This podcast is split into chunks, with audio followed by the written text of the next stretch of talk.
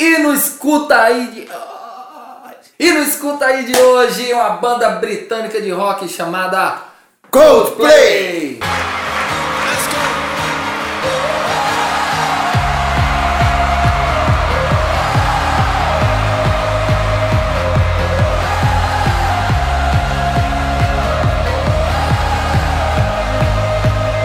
Rapaz, o vocalista dessa banda é brabo. Ixi, solta a vinheta então.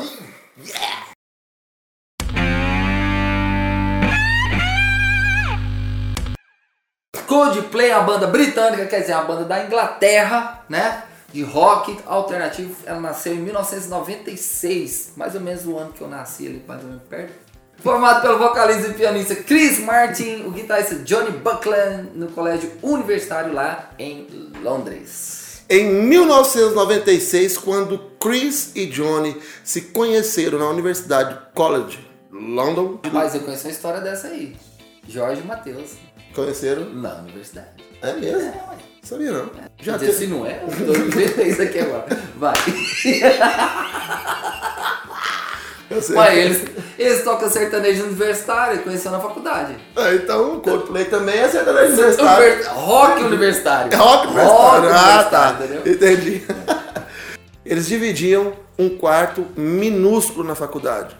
Para poderem pagar o aluguel, os dois limpavam os banheiros da faculdade. Ô, Gênia, não é fácil pra ninguém, né? Rapaz, Coldplay, nós estamos falando de Coldplay. Eu é. quero te perguntar você já lavou banheiro pra poder pagar a faculdade? Rapaz, e aqui no LKS tem um monte de banheiro. Se quiser, quer, quer aprender, quer crescer, vem pra cá. Vem, vem, vem, vem lavar banheiro, vem. Aí lá na faculdade eles montaram a banda Pectorals, né? Mais tarde, em 97, o Guy Berryman se juntou ao grupo como baixista, né? E eles mudaram o nome pra Starfish. Esse Pectorals, cara, Pectoral, Pectoral. Star... O que que é Starfish? Starfish, Peixe estrela. Sem nenhuma experiência anterior com o instrumento. Ou seja, eu tocava nada, né? Imagina o nada. cara tocar tambor, pandeiro. Rapaz, eu sou batera, o cara não toca Bicho, o cara nada. batera, velho. Até hoje eu acho que ele não toca nada, viu? É ruim. É, ruim, fraco. É fraco. né?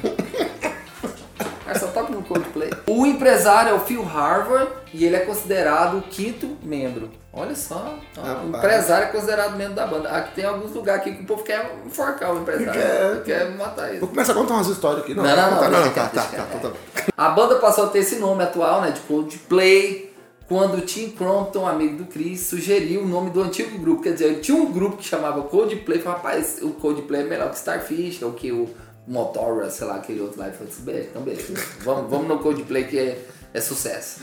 E de onde vem esse nome, Gena? Bo- Ah, ah, o nome vem de um livro do Philip Horky. Quem que é o Philip Horky? E de onde vem esse nome, Gena? A banda fez o seu primeiro show com o nome Starfish no ano de 1998. Com vocês, Starfish! Bum! Bom nada, né? Nesse mesmo ano, 98, foi lançado o EP Savage, já com o nome atual, né? O gigantesco Coldplay. Quer dizer, eles já lançaram um EPzinho pra começar, né, cara? É. Você, vê, você aí, fica a dica, LKS tá aqui pra gravar seu EP. Cerca de 500 cópias desse EP foram lançadas, financiadas pelos próprios integrantes. Velho, olha só, velho! Os caras pagaram, é, gravaram o EP e eles pagaram as cópias do CD. né? Limpando banheiro. né? Limpando o banheiro, não se esqueça disso. e aí, com esse EP, deu a eles a oportunidade de apresentar num grande festival lá da, da, da Inglaterra. E eles foram apresentados por representante da gravadora First Panda. No final daquele ano, Coldplay lançou um EP com três faixas, chamado Brothers and Sisters.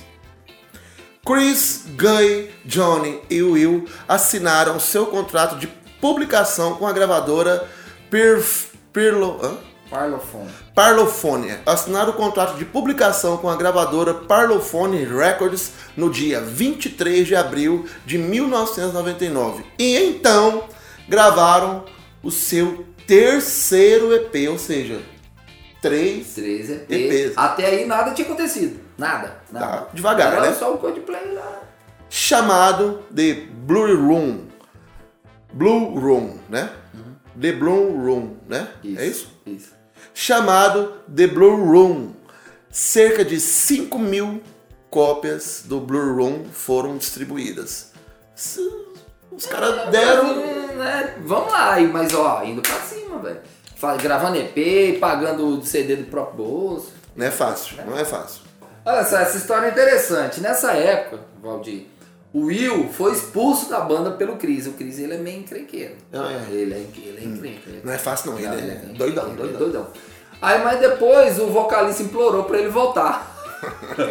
o que aconteceu? O Will, o Johnny e o Guy, eles fizeram com que o Chris enchesse a cara de vodka até que ele percebesse que ele tinha feito merda. Rapaziada, fizeram isso comigo. Foi os outros que fez você beber, não foi você que quis, não. né? Foi, foi obrigado. Ah,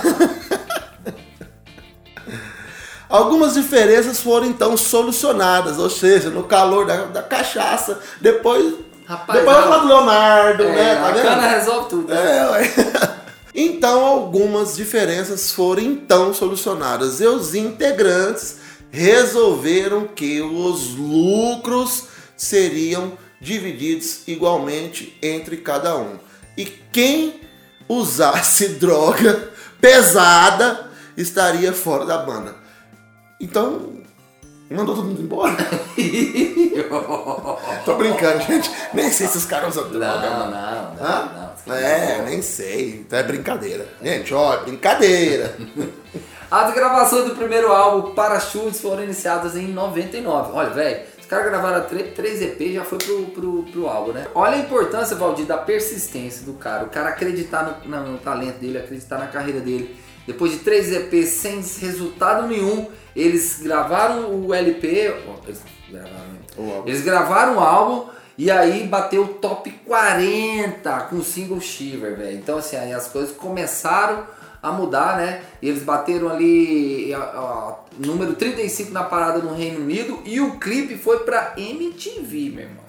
É, a coisa já começou a, a mudar aí. Meu sonho, hein? Sendo o primeiro da banda. MTV, MTV, MTV, A gente viu. MTV. MTV. MTV, MTV. Nossa, que coisa. Parece não, que- essa. Não, não, Bruno, corta, Bruno, pelo amor de Deus, corta. MTV, MTV é. Ó, vou dar vodka pra você e você também. Não pode usar droga.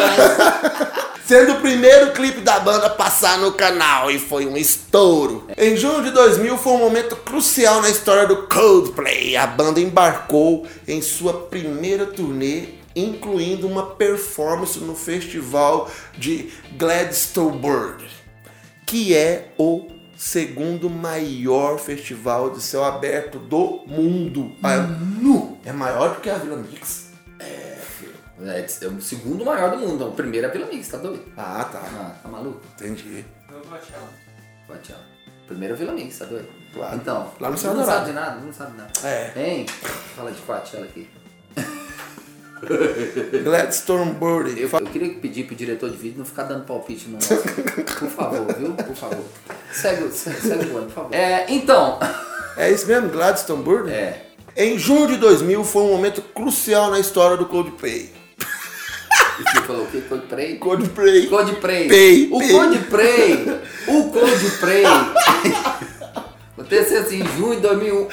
O Pasquale já voltou aqui, ó. veio o Coldplay, vai.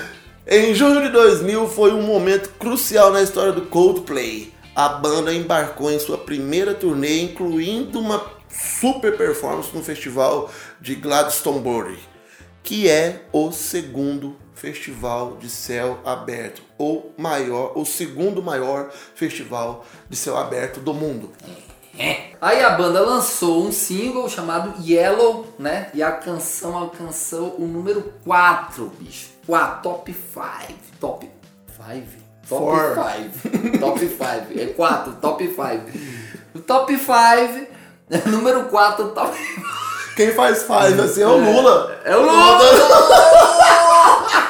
E o Parachutes é que aí já deu moral, aí já deu moral pra banda, né? E o disco chegou bem nas lojas, né? E atingiu a posição número 1. Ficou 22 dias no topo da parada de sucesso. É, é. A banda começou a focar então nos Estados Unidos. Faltavam. Faltavam. Todo, um quem não quer os Estados Unidos? é. Quem que não quer? Eu, eu mesmo não moraria de jeito nenhum em Miami. Jamais, é horrível lá. jamais, odeio, Entendeu? Detesto os Estados Unidos. Então o álbum foi lançado por lá em novembro, atingindo a posição 51 da Billboard. Aí no outro ano, o que, que aconteceu? Eles cascaram lá para os Estados Unidos para fazer show lá, né? Obviamente. E as coisas ficaram melhores ainda, por quê? Porque o álbum, eu queria agradecer também a galera que fica ouvindo o áudio do celular enquanto nós estamos gravando, escuta aí. Porra! Porra! As coisas ficaram muito melhores. Agora sim, sem o áudio, né? Do infeliz. As coisas ficaram muito melhores para eles quando o disco deles, né? O Parachutes, ganhou o Grammy, meu irmão, de melhor álbum alternativo 2002. Recebido, eles foram lá e receberam o prêmio, né?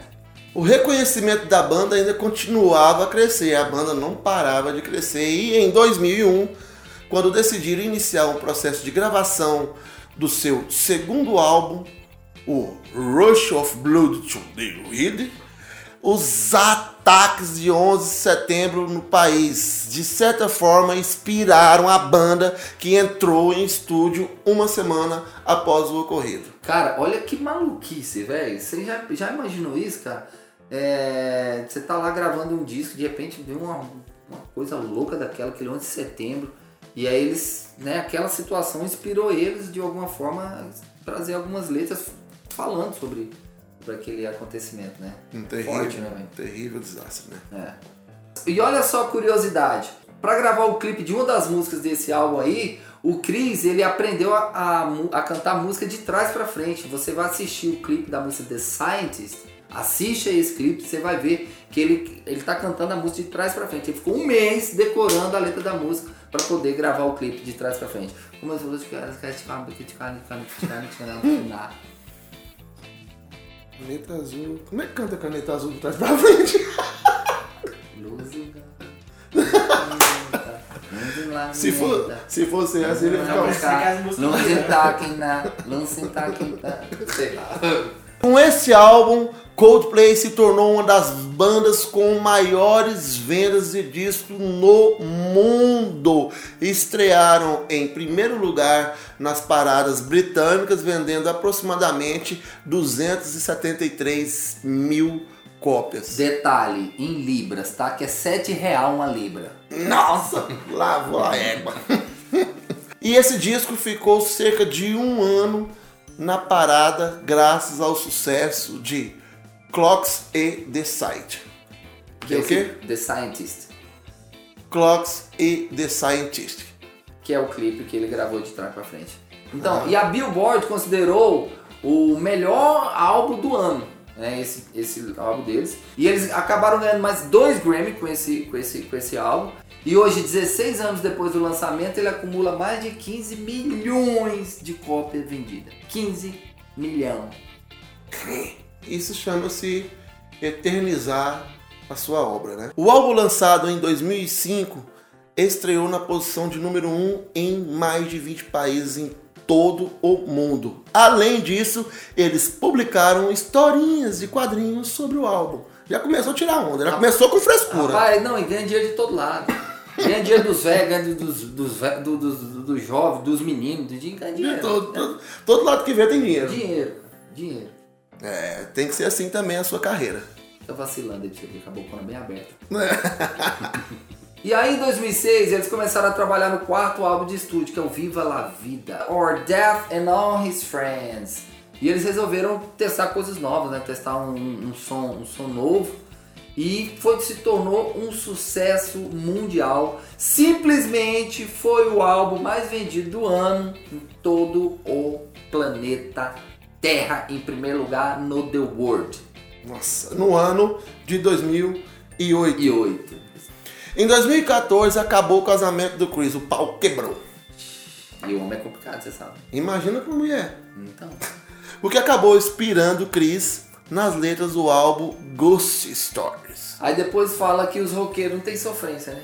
Ah, tem. Largou da mulher e tá. E sofre dobrar, Sofre. porque o roqueiro apronta muito mais do que o sertanejo. O sertanejo é santo, né? Só É, tem santo. só, sertanejo. só tem anjo. Ah, beleza. A Sky Full of Stars foi escolhida como segundo single do álbum.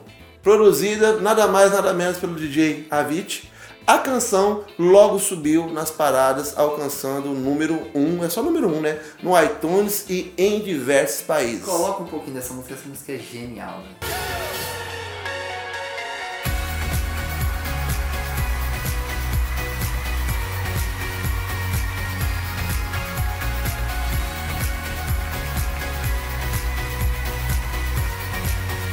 Depois eles acabaram gravando outro álbum, Valdir, que alcançou de novo o topo das paradas e teve a participação de Beyoncé, Noel Gallagher, do Oasis, o Tove Lo e até de quem? Barack Obama, Nossa, o presidente dos Estados Unidos. presidente dos Estados Unidos, cantou no Diz dos Caras. E diga-se de passagem, Jenny, eu adoro esse álbum. Esse álbum é maravilhoso. Em 7 de fevereiro, a banda liderou o show de intervalo do Super Bowl. Com participações de quem, Jenny? De quem? Ah, eu tô procurando ali. Beyoncé. Participação de Beyoncé e Bruno Mars. Cara, oh, Coldplay, Beyoncé, Bruno Mars. Eles duelando, né? Um dançando com a Beyoncé, assim, ele Ah, cantando, assim. velho. Loucura. Pergunta assim, assim, quem o câmera tá falando. Pergunta assim, quem te perguntou? Quem te perguntou? cara entrão, bicho. Cara, ô, tá fogo, cara. Esse escuta aí tá complicado, velho. Caraca. A banda, além de todo o sucesso que eles têm, eles são muito envolvidos com, com as questões ativistas. E 10% do lucro da banda, 10%, que não deve ser pouca coisa, eles dão para as causas que eles. Que eles... Parabéns. Tira o meu chapéu! Cara, eu tô parecendo um Batman. O Coldplay é excelente em tudo que faz. Não, isso aí a gente já sabe, né? Com, com tantos resultados, né? Isso fez com que eles ganhassem 43 de 122 indicações que eles já receberam entre, entre eles 7 Grammys e entre outros prêmios importantes. Então, entenda, 43 de 122 indicações eles ganharam. E entre essas indicações, 7 Grammys. Cara, eu ainda vou trazer um, um Grammy pra Goiânia. Rapaz, aí, inclusive um álbum seu foi indicado, né? Dois álbuns. Dois álbuns, né? E o Dois- Lennon também já foi indicado também com a Nayara Azevedo. Só falta eu, mas já já ela tá chegando. É, e não, não, não vou ser indicado não, Valdir. Nós vamos lá e vamos trazer o Grammy pra cá. Nem que eu chamo os colegas lá do Social. Nós faz uns corre, nós temos uns colegas aí. Entendeu, mano? Nós, nós Tem uns não, truta não, ali, Não, mano. não, você tá Ah. maluco. tá louco, tio, vai. Vai mexer com favela, doido. Vou mandar o papo reto aí pra vocês, ó. Vamos se inscrever, senão vai dar ruim, hein? Se não escrever, vai morrer. Que que é isso? Que que é isso? Dou logo o papo. Dou logo o papo. Gente, brincadeiras à parte. Escrevam aí. Se inscrevam. Se inscrever, se inscreva. E brincadeiras à parte, escreva uma carta pro Valdir. Escreva a carta dizendo seus comentários, escreva. Cara, eu odeio gravar com gente. Odeio, cara. O Bleno é tão certinho, chega, tá tudo certo. Mexe, faz a sua texto. Bonito, é. Pra você que tá ouvindo o nosso podcast aí do LKS, toda semana a gente vai fazer conteúdo assim, né, Jânio? Toda semana aqui no Escuta Aí, o podcast do LKS Music, a gente vai estar trazendo conteúdo, vamos trazer curiosidades, histórias muito interessantes para você curtir e aprender.